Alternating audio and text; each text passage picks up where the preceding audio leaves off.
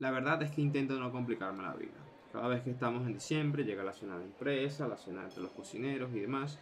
Y yo, como para no competir, ni tampoco tener ningún tipo de problema, ni que me critiquen y no me guste, yo voy a lo fácil. Me encargo de llevar el postre.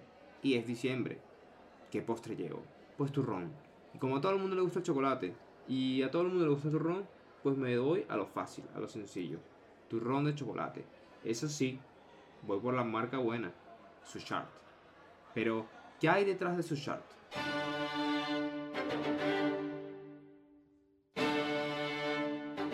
Antes de poder entender de dónde salen estos turrones de chocolate, tenemos que viajar un poco hacia el pasado.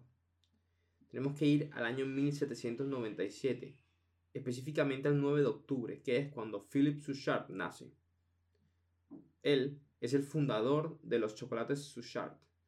Suchard, desde muy pequeño, ya muestra interés por la confitería y desde los 6 años comienza como aprendiz en la chocolatería de su hermano mayor Frederick. Esto es en el año 1803. A los 27 años, luego de mucho tiempo como aprendiz y trabajando para su hermano, ahorra lo suficiente para realizar un viaje a los Estados Unidos, que durará aproximadamente 12 meses, donde terminará de pulirse como profesional y se terminará de convencer que su futuro está en abrir su propio local. A sus 29 años, en 1826, ya este pequeño local terminaría siendo o se terminaría convirtiendo en una fábrica, la cual estaba ubicado junto a un río. Suchard es un personaje bastante curioso, ya que no solo se quedaba en la confitería y en la chocolatería, sino también en temas industriales.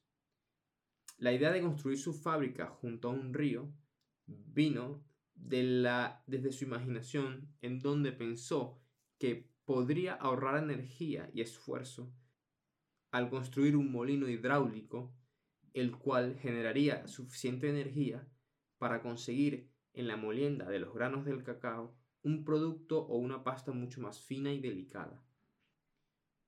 Para estos momentos, en la Europa del siglo XVII, el chocolate era un bien de lujo. La empresa de Suchard tuvo que luchar durante muchísimos años contra algunos contratiempos financieros.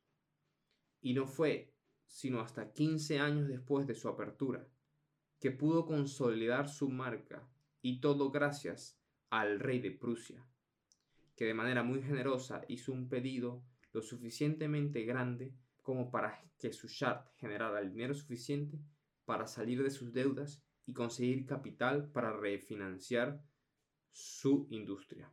Además, que esta compra haya sido hecha por el rey de Prusia consiguió que sus iguales chocolateros le entregaran cierto reconocimiento que se vio, que se vio materializado en las exhibiciones de Londres de 1851 y en la de París de 1855. Lástima que para esta segunda, Suchard ya no estaría vivo. Philip Suchard falleció en el año 1884. Lo más triste de toda esta historia es que falleció sin poder ver el mayor éxito de su empresa. 17 años después de su muerte y de la mano de su descendiente directo, Carl Ross Suchard, el chocolate Milka, famoso mundialmente por su envoltura color lila, nacería. Y con esto la empresa cambiaría por completo. Un dato curioso es que el color lila característico de la marca es una marca registrada y solamente puede ser usado por ellos. En el año 1970, la marca Suchard se fusiona con Tobler, la creadora del Toblerón, y así crean la marca Interfood que sería luego adquirida por el magnate del café, Klaus Johannes Jacobs, y cambiaría su nombre a Jacobs Suchard. Para 1973 se crearía la vaca más famosa del mundo, la vaca Milka. Hoy, la marca Milka, chocolate, color y vaca forma parte del conglomerado de empresas americanas más grande del mundo, conocido como Mondelez International. Para este año 2021, Milka cumple 120 años y la verdad es que no encuentro ninguna forma mejor que celebrarlo que compartiendo su chocolate.